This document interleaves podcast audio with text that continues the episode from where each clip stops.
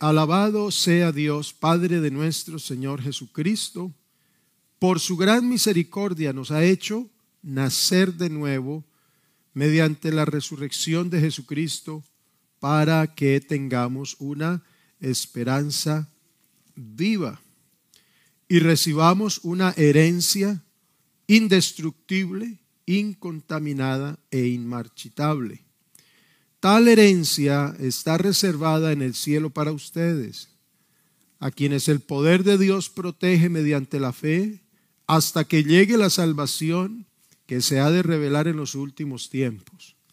Esto es para ustedes motivo de, gran alegría, a pesar de que hasta ahora han tenido que sufrir diversas pruebas por un tiempo.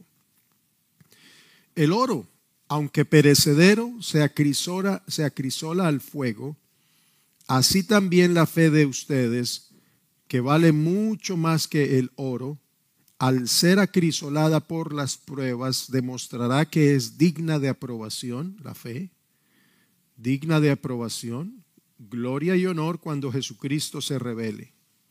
Ustedes lo aman a pesar de no haberlo visto y aunque no lo ven ahora, creen en Él y se alegran con un gozo indescriptible y glorioso, pues están obteniendo la meta de su fe, que es su salvación. Señor Jesucristo, con esta sencilla oración te pedimos que nos hables. Estamos, estamos deseosos de recibir tu palabra en nuestra mente, en nuestro corazón, en nuestra voluntad. Amén. Siéntense, hermanos, amigos, una cordial bienvenida a los visitantes. Vemos varios visitantes esta mañana, es decir, personas que no son de la congregación, que no frecuentan. Tal vez alguno viene por primera ocasión, pero eh, les damos una bienvenida muy especial. Deseamos que sigan acompañándonos para oír la palabra de Dios. Hablemos del proceso necesario. Pedro nos dice que tenemos unas razones muy importantes para vivir con un gozo indescriptible y glorioso. La vida del Evangelio no es una vida amargada causada por las prohibiciones. No es una vida frustrada por lo que nos digan qué debemos hacer o qué no debemos hacer, o qué nos debemos quitar o qué debemos dejar. Esa no es la verdadera vida del Evangelio verdadero. El que vive amargado porque eh, le han prohibido una serie de cosas o le pone una serie de, de estándares para poder agradar a Dios, el que lo enseña así no lo enseña bien y el que lo vive así no lo ha entendido. Pedro nos dice que nosotros tenemos aquí unas cosas maravillosas que aunque tengamos que pasar pruebas, esas pruebas no nos quitan el gozo indescriptible que sentimos y esa gloria porque tenemos un objetivo y es la salvación de nuestras almas. De tal manera que uno debe vivir el Evangelio lleno de gozo aunque a veces se llore, aunque a veces se angustie, aunque a veces llegue el temor, el miedo, la ansiedad, porque somos seres humanos. Ser evangélico no quiere decir volvernos ángeles y desconocer esos sentimientos. Tal es así que la Biblia dice, Pablo dice, airaos pero no pequéis. Porque somos seres humanos. Pero se trata es de no dejarse llevar de esos sentimientos humanos, sino encontrar en medio de la vivencia humana, encontrar la razón del gozo y de la gloria que por el Evangelio nosotros hemos recibido. El proceso necesario, un proceso es una secuencia de acciones que se lleva a cabo para lograr un fin determinado. Cuando hablamos de procesos, se trata seguramente de una serie de operaciones realizadas en un orden específico, con un objetivo. Eso en cuanto a los procesos materiales. Los procesos naturales son aquellos que se componen de fenómenos sucesivos en los que no interviene la mano del ser humano. Son, son fenómenos naturales progresivos que van llevando de un estado a otro. Eso lo vemos nosotros en los diferentes géneros, en el reino animal, en el reino vegetal, etc. La palabra proceso es un sustantivo que se refiere de un modo general a la acción de ir hacia adelante. Así que el significado, el sentido especial de la palabra proceso es darnos la idea de acción, de ir hacia adelante. De hecho, proceso viene de procesus. Procesus es un latín y procesus significa avance, marcha, progreso, desarrollo. La obra que sigue al nuevo nacimiento, el nuevo nacimiento es una de las doctrinas más importantes de la Biblia. Hay que entenderlo, creerlo y experimentarlo y vivirlo. Porque esa obra de nuevo nacimiento resuelve muchas cosas con respecto al pecado, a la tentación, define la santidad, la obediencia, el nuevo nacimiento. Y esa obra está seguida del perfeccionamiento, como el niño que nace pero no sabe hablar, no sabe caminar, no sabe comer, pero nació. Entonces lo que sigue al nuevo nacimiento es ser perfeccionados. Y eso de ser perfeccionados se trata precisamente de un proceso, de una serie de acciones determinadas con un fin, con un orden específico. Eh, para, para el plan de Dios, la formación de Dios para llevarnos a una acción, para llevarnos a, a un progreso, a una marcha, eh, para estar en el desarrollo de la vida de Dios. Entonces, ese perfeccionamiento es el proceso que Dios opera en nuestras vidas para prepararnos a cosas mejores. Y en este proceso de perfeccionamiento se hallan las situaciones que confrontan nuestra fe, nuestra confianza. Estamos hablando de las dificultades, de las pruebas, de las cosas que a veces nos hacen llorar. Están en el paquete, están en el proceso. Y Pedro nos dice que eso son cosas necesarias para nuestra formación, no para nuestra destrucción, sino para nuestro crecimiento. No hay que tenerle temor ni asustarse por las pruebas. Lo que hay es que prepararse, como el soldado. Por dentro hay una cosa que lo asusta, pero él se prepara con su uniforme y su armamento para la batalla. El buen soldado no evita la guerra, la confronta porque quiere salir vencedor. Entonces, hermanos,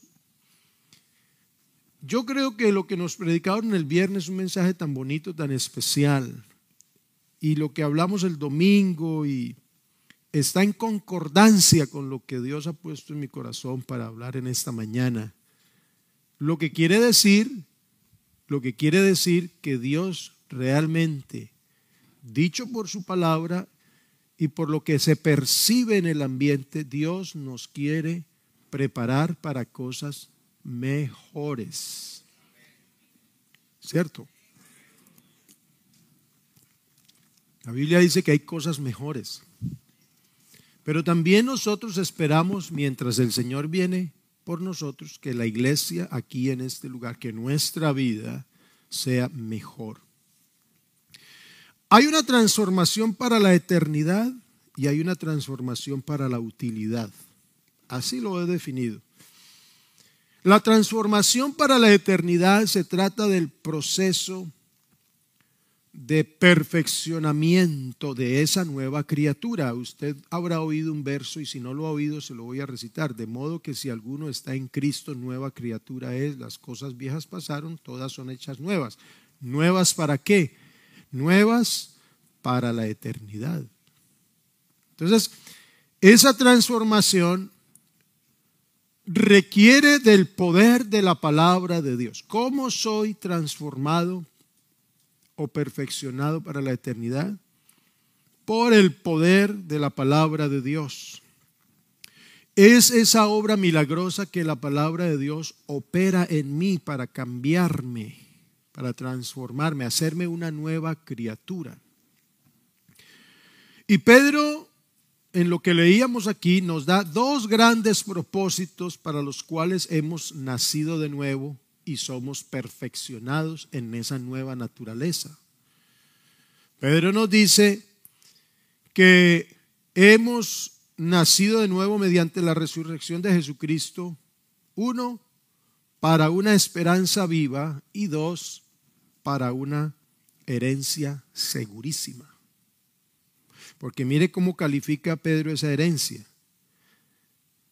Indestructible, incontaminada e inmarchitable y además está reservada en el cielo para nosotros. Ese primer propósito de esa transformación para la eternidad. Hemos nacido de nuevo y somos perfeccionados para tener una esperanza viva. ¿Por qué se mantiene viva la esperanza? Uno, porque no se ha cumplido y dos, porque confiamos que se cumplirá. Porque ya lo que ya uno sabe que no va a llegar, ¿para qué lo espera? Pero mientras uno confía en que va a llegar, esa esperanza se mantiene viva, latente. Nuestra esperanza en el Señor debe permanecer viva. No deje usted que su esperanza en Dios se muera. Tito capítulo 1 versos 1 y 2 dice Pablo, siervo de Dios y apóstol de Jesucristo, conforme a la fe de los escogidos de Dios, y el conocimiento de la verdad que es según la piedad, en la esperanza de la vida eterna. En la, esperanza, en la esperanza de la vida eterna de la cual Dios, que no miente, prometió desde antes del principio de los siglos. ¿Cuál es nuestra esperanza? La vida eterna. Esperamos de que después de que nos muramos nos den una vida eterna. Esa es nuestra esperanza. ¿Cómo? ¿Dónde? Eso ya son cosas que no se describen exactamente, pero uno las cree. Y cuando uno tiene esa fe, determina su vida aquí. Llegó el sufrimiento, usted tiene una esperanza, esto se va a acabar. Y si me muero en medio del sufrimiento, en medio de esta enfermedad, yo tengo la esperanza de que un día tendré un nuevo cuerpo en la eternidad y será perfecto y se consuela. Y muchos se murieron saludándolo. No lo vieron cumplido. Se murieron creyéndolo, pero seguros de que esta no era su ciudad permanente, sino que venía una ciudad que realmente tiene fundamentos, fundamentos eternos, lo dice el libro de Hebreos. Entonces la, la esperanza se basa en una promesa.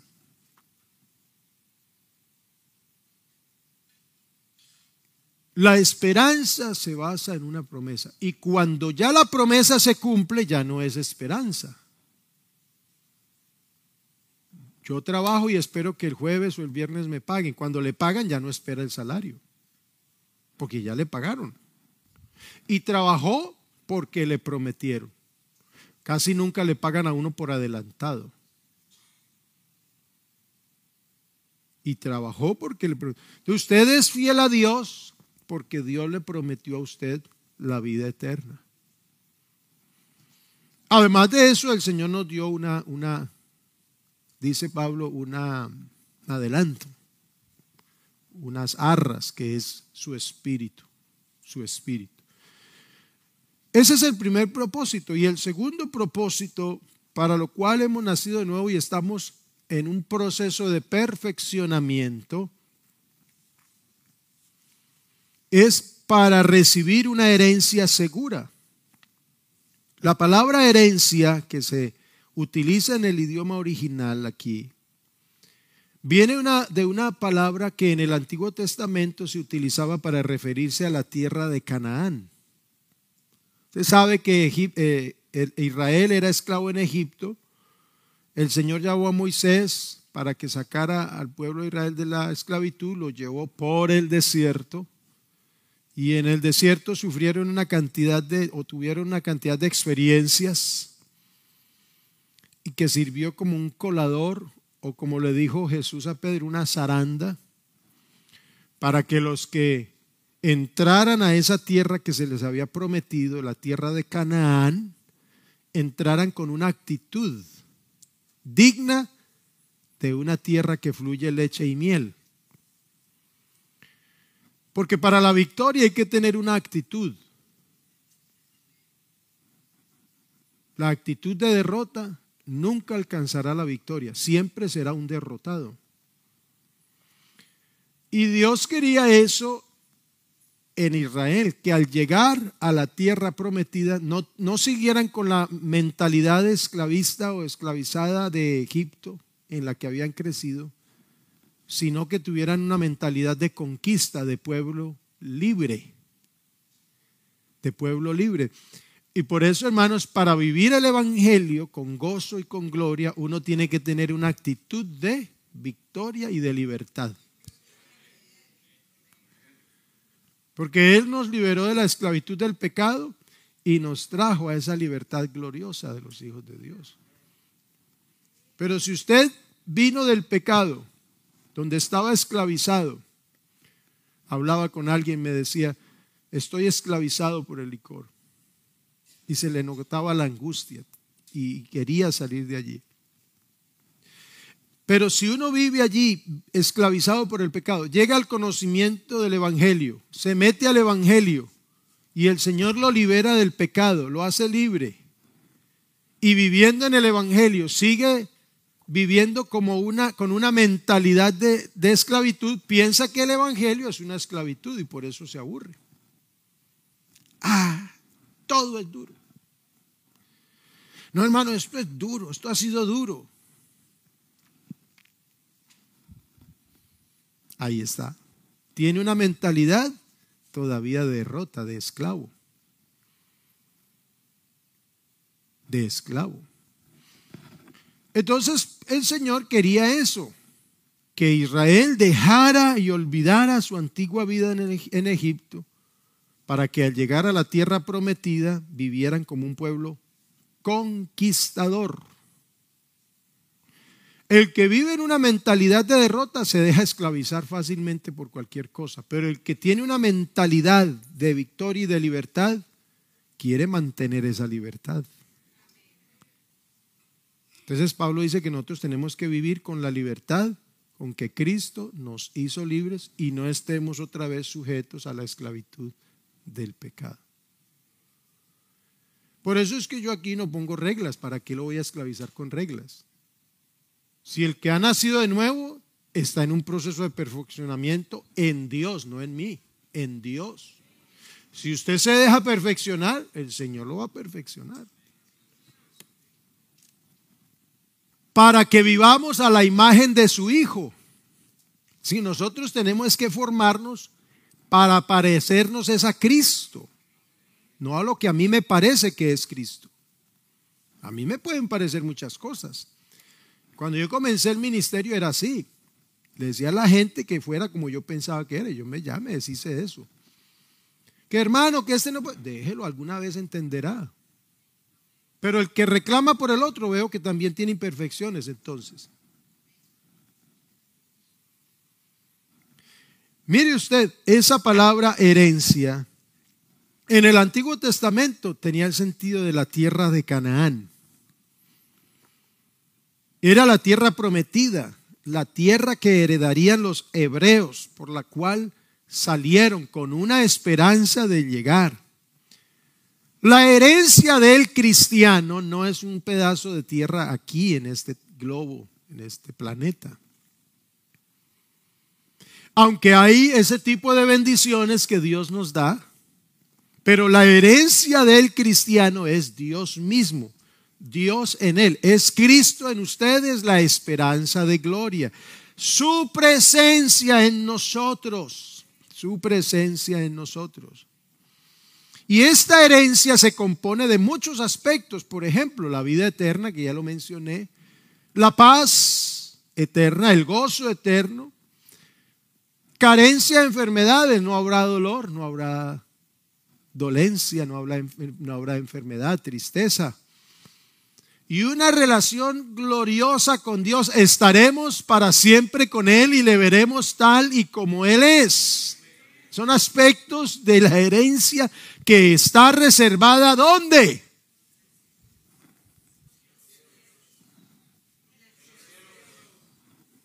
En los cielos. Eso lo dijo ahorita Pedro. Reservada en los cielos. ¿Dónde está esa herencia? En los cielos. Entonces no podemos nosotros pretender que aquí en la tierra va a llegar un momento en que no tendremos dificultad y que esto se va a mejorar. Porque la herencia para el cristiano no está aquí, de donde esperamos al Salvador, al Señor Jesucristo, el cual transformará el cuerpo de la humillación nuestra para que sea semejante al cuerpo de la gloria suya. Por eso es que uno es fiel y tiene esa esperanza. Porque si lo tuviéramos todo aquí, ¿para qué esperaríamos el cielo y para qué esperaríamos al Señor? Hermano, pero ¿por qué tanta dificultad? Para que anhele el cielo.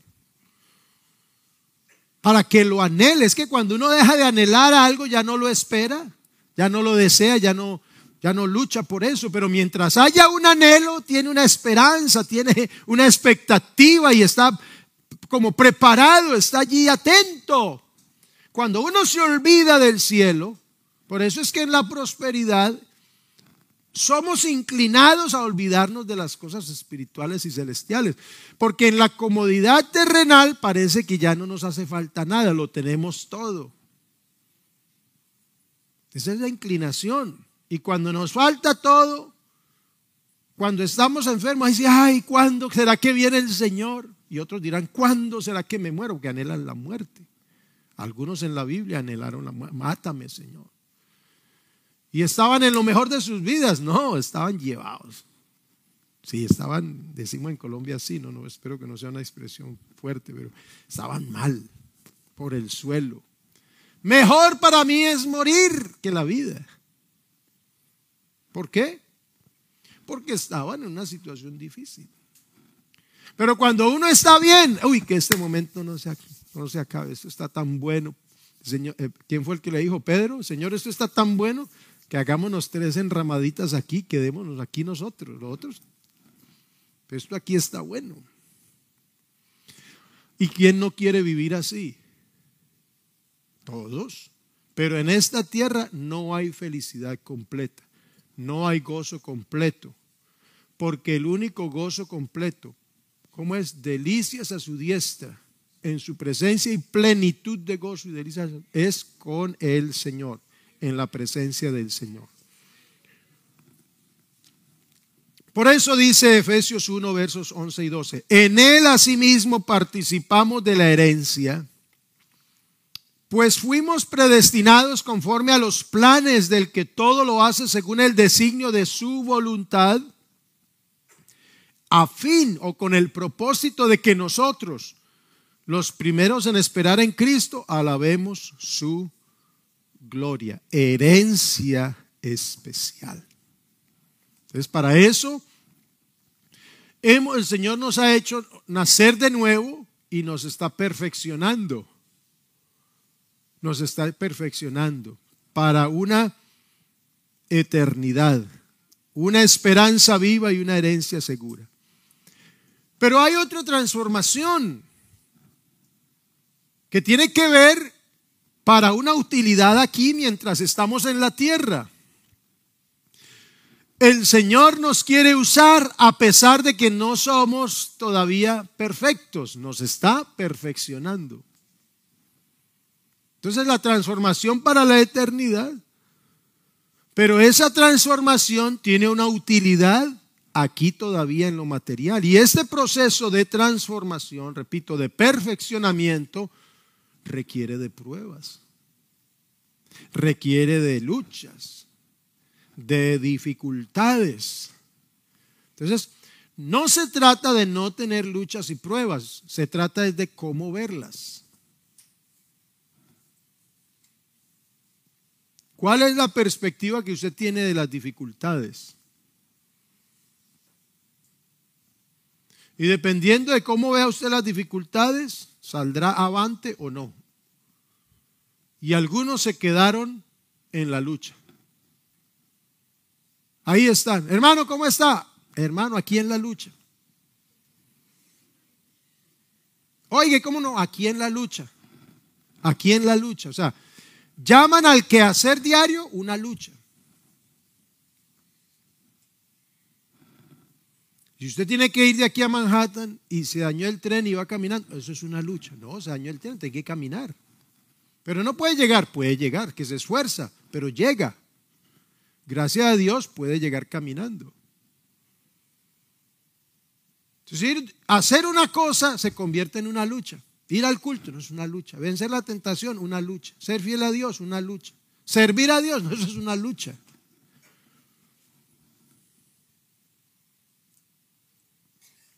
Trabajar es una lucha, pagar la renta es una lucha, todo es una lucha. Hay gente que, ¿cómo está en la lucha? Pero la Biblia no dice que nosotros estamos en una lucha. Si alguno está en Cristo, nueva criatura es. Es la perspectiva y la, y la, y la posición que usted tome. La posición que por eso Pablo dijo, todo lo puedo en la lucha que, ¿no? Él dijo, todo lo puedo en Cristo. Todo, la verdad es que todo requiere esfuerzo y trabajo. Si, si quiere ser un profesional, ¿cuánto estudió usted, hermano Wilfredo? ¿Cinco años, seis años? Mike, ¿cuánto estudiaste para ser ingeniero de sistemas? Eh, y, hay que estudiar y trabajar y es una dificultad, hay que pasar exámenes y todo. No, es una lucha, aquí examen una lucha, no cuál lucha, es que si usted quiere ser un profesional tiene que estudiar, si quiere ser un mejor trabajador tiene que prepararse, tiene que aprender. Si quiere ser un, un buen ebanista, echa a perder algunos pedazos de madera y es una lucha, sí es una lucha. Cuesta, sí cuesta, porque la madera cuesta y hay que pagarla y los errores seguramente. Pero cuando usted aprende y se vuelve experto, a ganar dinero se dijo. Claro. Entonces, este camino no quiere decir que es que uno tiene que luchar y luchar y esforzarse a ver si se gana el cielo. No, esa no es la perspectiva. Es necesario ciertas pruebas y dificultades pero la salvación ya nos la regalaron. Yo ya soy salvo, yo ya estoy por la fe, estoy allá. Yo no tengo que pagar por mi salvación ni hacer algo para que, me, para que yo sea como bueno y sea santo, porque entre más haga, más santo soy. Como más santo soy, entonces más cielo me dan, más pedazo de cielo me dan. No, eso ya está preparado. La Biblia dice que el Señor ya tiene preparadas las moradas para nosotros y que esta herencia, dice Pedro, está reservada en los cielos. ¿Lo puede entender? Claro. No se trata de luchar para ganar algo, se trata de luchar para aprender, es que la, diferencia. Que uno piensa que es que la lucha es para ganar algo, para obtener algo, no, en el Evangelio no es así. Toda buena dádiva, todo buen don perfecto viene de Dios. Bendito sea el Señor Jesucristo, el Padre nuestro Señor, nos bendijo con toda bendición espiritual en los lugares celestiales en Cristo. Si usted queda en la lucha, quédese en la lucha. Yo mejor me cambio para estar en Cristo. Porque en Cristo yo ya tengo reservado mi herencia, está reservada. Ha llegado usted a un restaurante y dice, tengo una mesa reservada. Y eso lleno. Y usted entra y se sienta reservado. Así está el cielo para usted, para usted, para usted, para usted si es que está en Cristo, porque si está en la religión, en el pentecostalismo, si está en la denominación, si está en la lucha o lo que sea, de pronto ni llega, hermano. Pero si está en Cristo, segurísimo, eso es más que seguro que, que llega. ¿Cuántos pueden decir amén? Entonces, eh, este proceso de transformación requiere pruebas. Lo que sucede es que mediante las pruebas se moldea nuestro carácter y se acrisola nuestra fe. ¿Cómo sé yo de qué calidad es mi fe?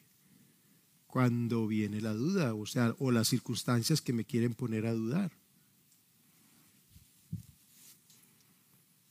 ¿Cómo sé yo cuál es mi carácter cristiano? Cuando viene una confrontación. ¿De qué estoy yo hecho? Si cualquier cosita me desanima y me saca, mi carácter es débil. Hay que fortalecerlo. Si cualquier situación me pone a dudar de Dios y ya no quiero seguir creyéndole, entonces quiere decir que mi fe todavía hay que perfeccionarla. ¿Y cómo? se sabe si el alumno aprendió o no con un examen. Claro, si usted tiene la copialina aquí en el examen, ¿cómo le dicen en su país? Ese ya las respuestas ahí y en el examen.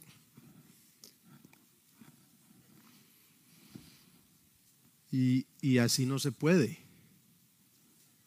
Hay que pasar la prueba.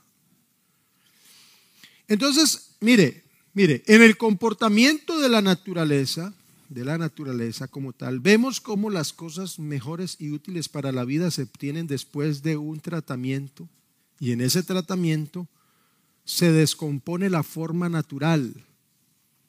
Se descompone la forma natural. ¿Para qué? Para ser convertida o transformada en un elemento de beneficio. Un ejemplo, por ahí vi una de esas gráficas que decía esto. Para que las uvas den vino, deben ser deformadas. Y estaba yo viendo imágenes de un lagar antiguo. ¿Y cómo deformaban las uvas? Con los pies. Y quedaba el, el bagazo. Ya, esa, esa, figura redonda, ese elemento natural redondo, bonito, ese color bonito, quedó arrugado, quedó vuelto una nada, porque lo pisotearon, lo pisotearon. Pero para que las uvas den vino, deben ser pisoteadas. Claro, se, se, se transformó, se despojó, se descompuso su forma eh, natural pero esa forma no era así tampoco, viene de una semilla. Pero esa forma natural se descompone para ser transformado en otro elemento de utilidad, en este caso el vino. ¿De dónde viene el aceite? De las aceitunas. Y para que las aceitunas den su buen aceite tienen que ser machacadas, tienen que ser aplastadas. ¿Cómo surgen los diamantes hermosos? De la presión. ¿Y dónde crecen las semillas? En la oscuridad de la tierra. Entonces decía el escrito, cuando estemos pasando por pruebas en las que nos sentimos pisoteados, aplastados, bajo presión o en la oscuridad, debemos saber que estamos experimentando un gran momento en el que estamos siendo transformados y yo le añadí, yo le puse ahí mi toque, somos transformados para una condición mejor y una utilidad específica. Una transformación para una condición mejor y una utilidad específica. Y en esa transformación se obtiene su mejor forma, con los mejores elementos para un uso específico y necesario. Hay un ejemplo bíblico. Jueces capítulo 9, versos 8 y 9, luego versos 12 y 13. Es una fábula.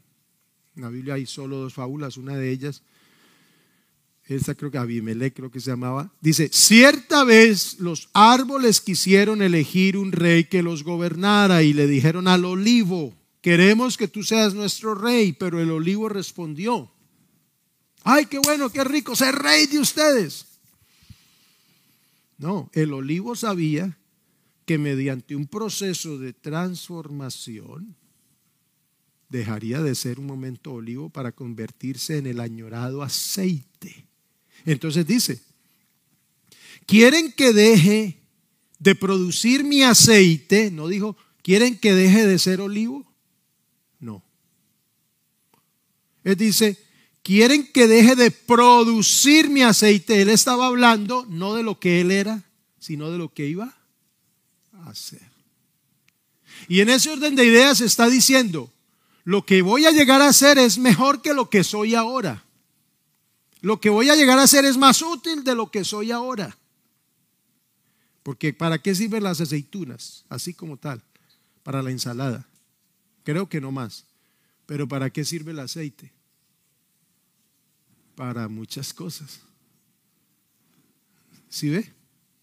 Tal vez usted como está ahora piensa que no tiene mucha utilidad y vive ahí todo. Pero si usted piensa en el perfeccionamiento que Dios está orando en usted, usted sabe que lo que usted va a llegar a ser en Cristo es mejor y más útil de lo que usted es ahora.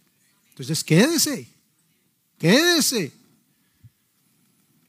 No cuite, no cuite. O sea, no se salga, no, no. Eso es Spanglish. Aprendan, aprendan Spanglish.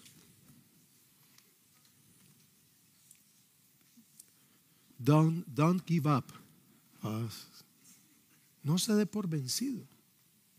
Pero es que hermano, yo, pero es que yo, pero es que yo no. Espérese, que es que si usted está en Cristo, el Señor lo está perfeccionando. Su condición futura va a ser mejor y más útil. Pero hay que esperarse, hay que quedarse en el proceso. O el diamante para ser diamante costoso, si se queda a medias no sirve para nada. Hay que pulirlo hasta que quede bien brillante, bien especial. Y cuando está allí vale un poco de plata. Y lo exhiben y lo ponen anillos y lo exhiben y brilla con el resplandor. Pero para llegar ahí tuvo que pasar un proceso, hermano. Si usted está en un proceso difícil, alégrese porque para algo mejor lo está preparando el Señor. Pero espérese, quédese. Quédese, créame, hermano, que es una bendición. Entonces dice, quieren que deje de producir mi aceite, mire, con el que se honra a Dios y a los hombres, para hacerme grande entre los árboles.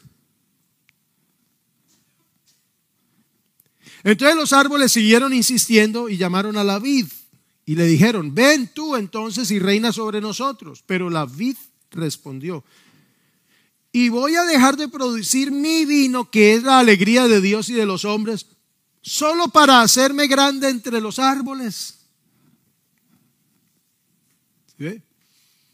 Quiere decir que ellos están valorando más su utilidad específica. Porque lo que hace el aceite no lo logra el vino y viceversa. Y ellos están valorando más su utilidad, su propósito para lo cual fueron creados el producto terminado, por decirlo de esta manera, lo están valorando más que de pronto una posición, en este caso, de rey sobre los árboles. Si usted estudia bien el capítulo, jueces capítulo 9, va a saber de qué es lo que se trata. Entonces la clave para entender el éxito en la vida no consiste en tener más. El éxito en la vida no es tratar de ser más reconocido llegar a tener más y en ese, y en ese objetivo pasar por encima del que sea y, y, y, violentar o pasar por alto los principios morales y espirituales. No, ese no es el éxito en la vida realmente. El verdadero éxito en la vida es hacer aquello para lo cual yo fui creado, para lo cual yo fui designado. Ahí está el éxito de la vida. Y cuando uno hace aquello para lo cual fue creado, fue asignado, entonces viene lo demás. Ahí está el éxito en la vida. Y hay un dicho popular que dice, zapatero a tu zapato. Para lo que usted es bueno, métase en eso y le va a ir bien. Y en la vida espiritual, hermanos, si el Señor lo llamó, le ha dado dones a unos unos, a otros otros, a otros otros, para provecho, pero Él repartió a cada uno en particular como Él quiso. Descubra usted para qué lo llamó el Señor y métase en eso y le va a ir bien.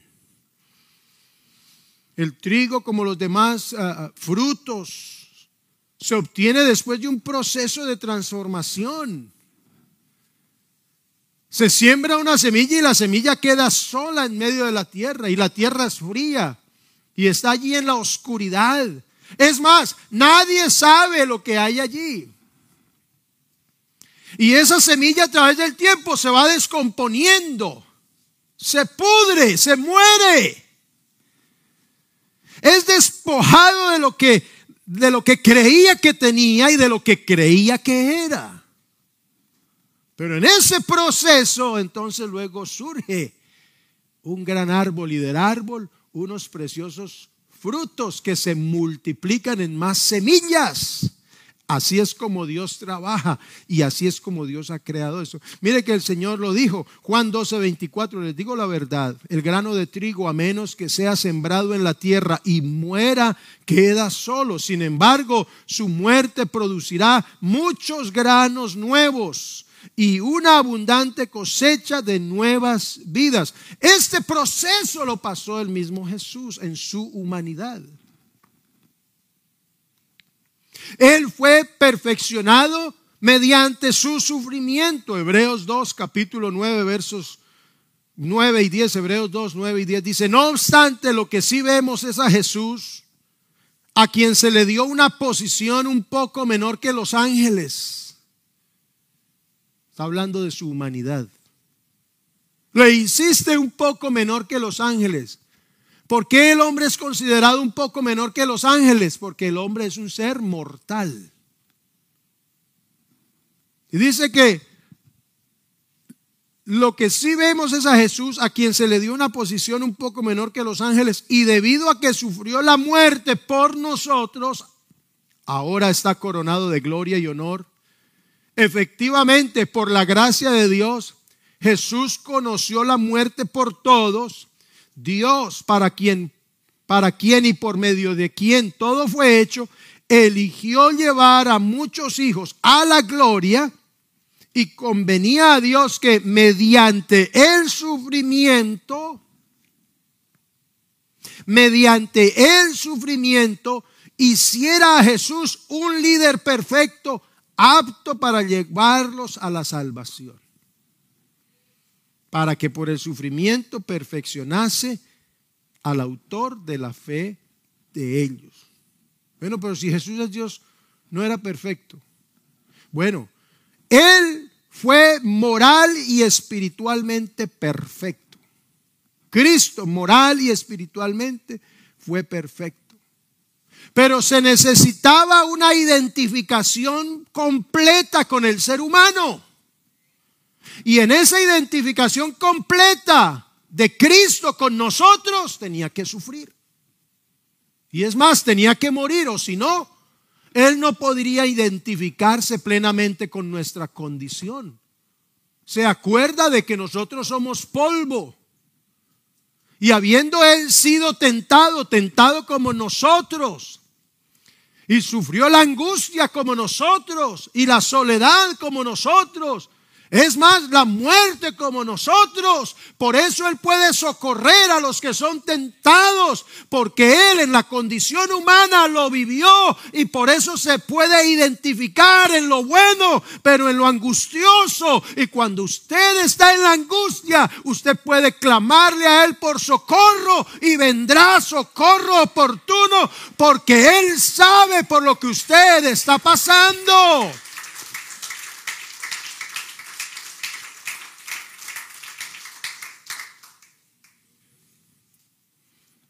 Y entonces contamos con la ayuda del Señor. Por eso Jesús fue perfeccionado mediante el sufrimiento. ¿Perfeccionado en qué?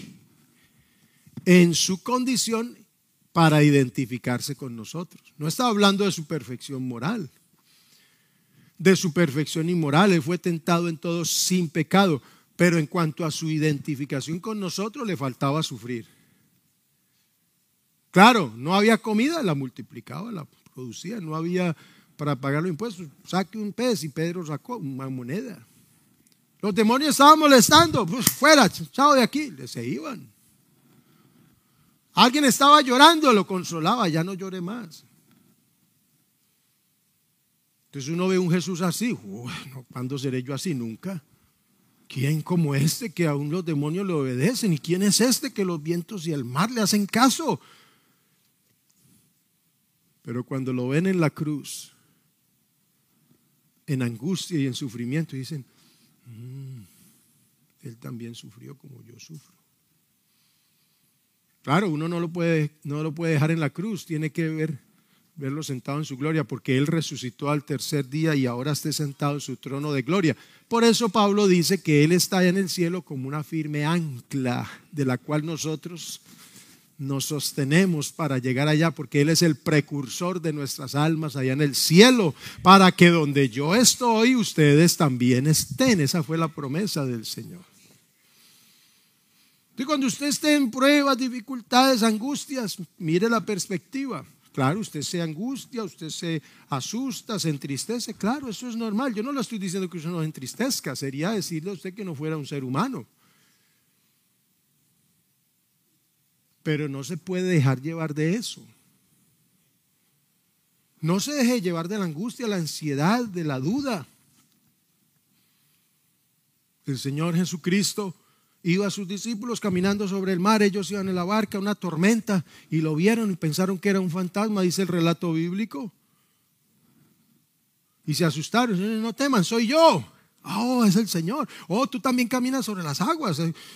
Sí, Pedro dijo, si eres tú que yo vaya. Y se fue Pedro, él, y se fue a caminar sobre las aguas. Algunos dicen que era que estaba en la orilla, pues, y en la orilla se iba a ahogar.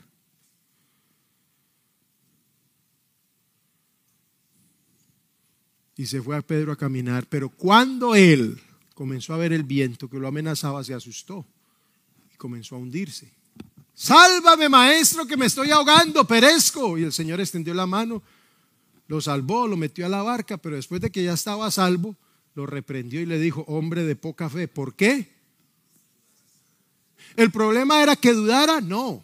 El problema es que se dejó llevar de la duda, es otra cosa. O yo le digo a usted, ¿usted alguna vez no ha dudado?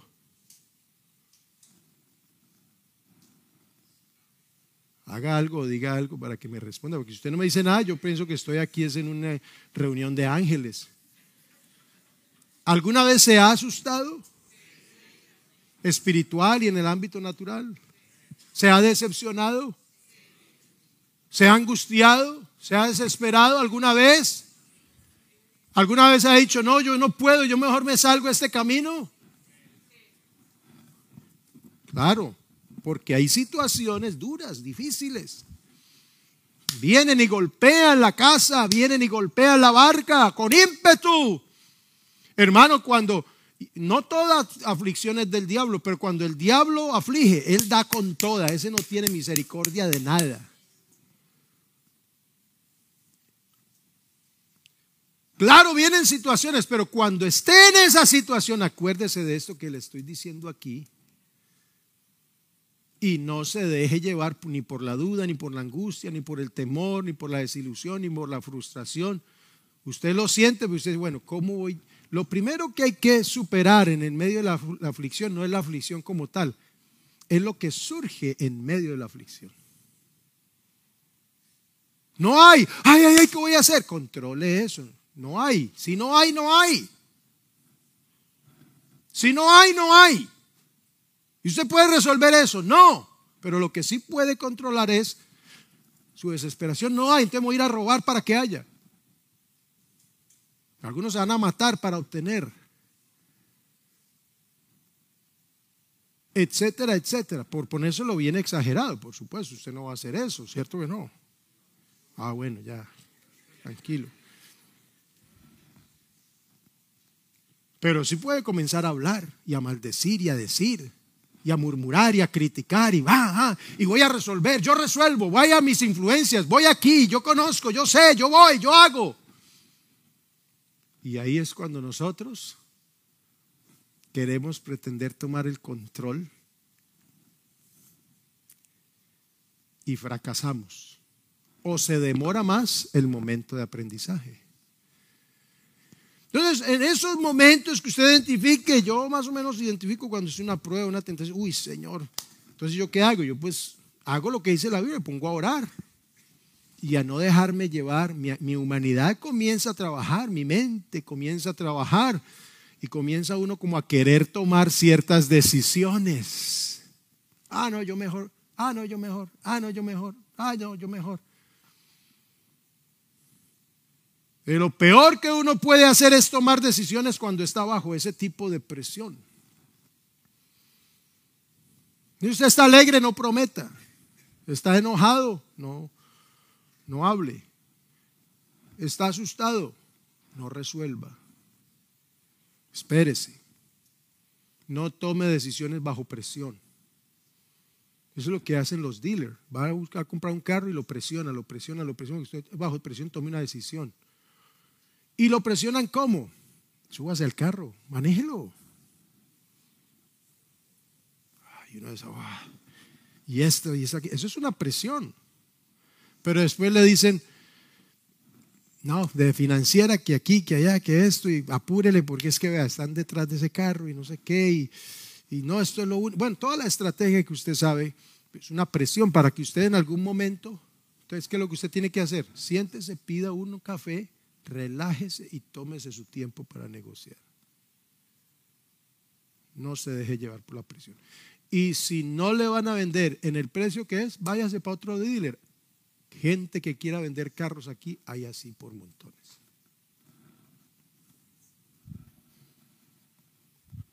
Cuando usted está en un momento de presión, que viene el diablo, viene la naturaleza humana o viene la situación, viene la dificultad, usted no se deje llevar por su emoción y no tome decisión. No se deje llevar por la presión. Pacientemente esperé a Jehová y él se inclinó y me oyó y me sacó del pozo de la desesperación. Puso mis pies sobre roca firme, puso un cántico nuevo en mi boca. Verán esto muchos y temerán. Pero si usted en medio de la presión, de la tentación, toma decisiones, por eso es que algunos se descarrían, se apartan, se amargan, se van, vienen. No aprendieron la lección. Y esto no es de huir, esto no es de salir corriendo. Hermanos, si por cada situación difícil que enfrentara en la iglesia yo saliera corriendo para otro lugar, si así fuera, no, a esto hay que ponerle confianza, gallardía, fe endurecer el rostro como el pedernal y enfrentarse al viento, pero en Cristo, en la roca firme, en la que no se mueve. Usted póngase sobre la roca y apóyese y el Señor Jesucristo por acá atrás lo va a sostener y lo va a mantener ahí, pero usted tiene que estar enfrente. No, no aquí como, como esquivando, como que no, hermano. Esto requiere valentía espiritual derribados pero no destruidos y vamos para allá. por aquí es para allá. Pablo dice, no lo he alcanzado, pero yo prosigo y voy es hacia adelante. Y como decía un conocido mío, tiene más reversa un avión aterrizando. A ver, procéselo, procéselo. ¿Sabe qué es reversa?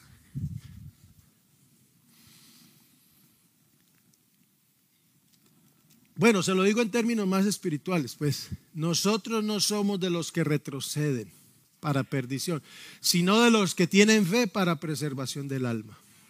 Ah, bueno, esa sí les gustó. Claro. Entonces, mire, Dios quiere usarnos para la realización de sus propósitos especiales. Y el viernes nos, nos lo predicaban, Dios nos necesita para algo especial. Dios quiere usarnos para la realización de sus propósitos, pero entonces necesita perfeccionarnos Porque es que la verdad, así como estamos, pues como que, ¿cierto? Uno dice, yo quisiera servirle al Señor, pero así como estoy, me falta tanto. A un hermano le dicen, hermano, a mí me falta tanto. Sí, pero mientras le falta, eh, metas en el camino de la perfección. El que dijo, dijo, creo que es David el que compuso ese salmo. El, no fue el Señor, es David. Creo que fue David o el salmista. El que ande en el camino de la perfección, este me servirá. Eso no lo dice Dios, lo dice un ser humano, pero es un principio de Dios. Así que Dios va a usar al que esté en el proceso de perfeccionamiento, al que esté aprendiendo, lo va a usar para algo especial. Dios tiene un propósito. Dios tiene algo que hacer con la iglesia, con su vida, con su familia. Pero para hacerlo no necesita sino individuos que estemos metidos en el proceso de transformación. Y es un proceso necesario. Y termino con esto. ¿Qué es lo que se perfecciona? Cuando pasamos por momentos de pruebas. ¿Qué es lo que se, perfecciona en este proceso? Hay muchas cosas, le voy a mencionar cuatro. Se perfecciona la persistencia, porque la persistencia hace posible la superación.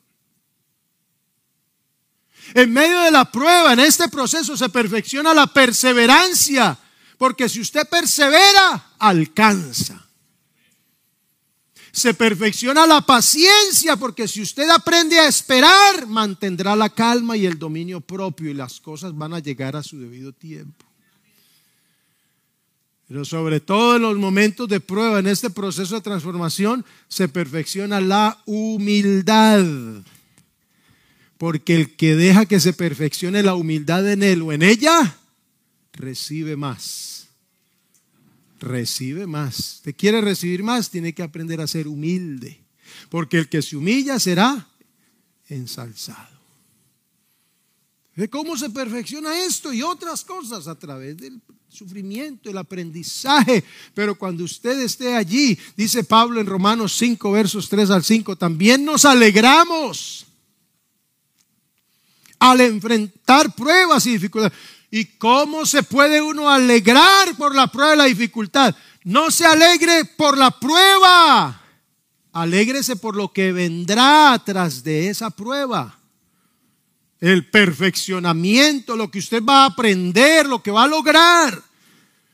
Porque sabemos que nos ayudan a desarrollar resistencia y la resistencia desarrolla firmeza de carácter y el carácter fortalece nuestra esperanza segura de salvación y esa esperanza no acabará en desilusión, pues sabemos con cuánta ternura nos ama Dios porque nos ha dado el Espíritu Santo para llenar nuestro corazón con su amor. ¿Y por qué Dios lo permite? ¿Y por qué? ¿Y por qué? ¿Y por qué? Bueno, Dios no permite momentos de pruebas en nuestra vida porque se descuidó. Ay, me olvidé mi hijo. Ay, está. Me olvidé la rosa allá en la olla y se quemó. No, a Dios no se le ha olvidado que tú estás ahí en, en el fogoncito de la perfección. No se ha olvidado. Él no se descuidó. Ay, me entretuve aquí, entonces, pobre hijo, pobre hija mía, ya vea, está llevando de la prueba la dificultad. Decía mi mamá, está llevando del bulto. No sé cómo, cómo se explica eso, así decía ella. O sea, está Dios no se ha olvidado. ¿Usted está en dificultad, en prueba? Dios no se descuidó, no se quedó dormido.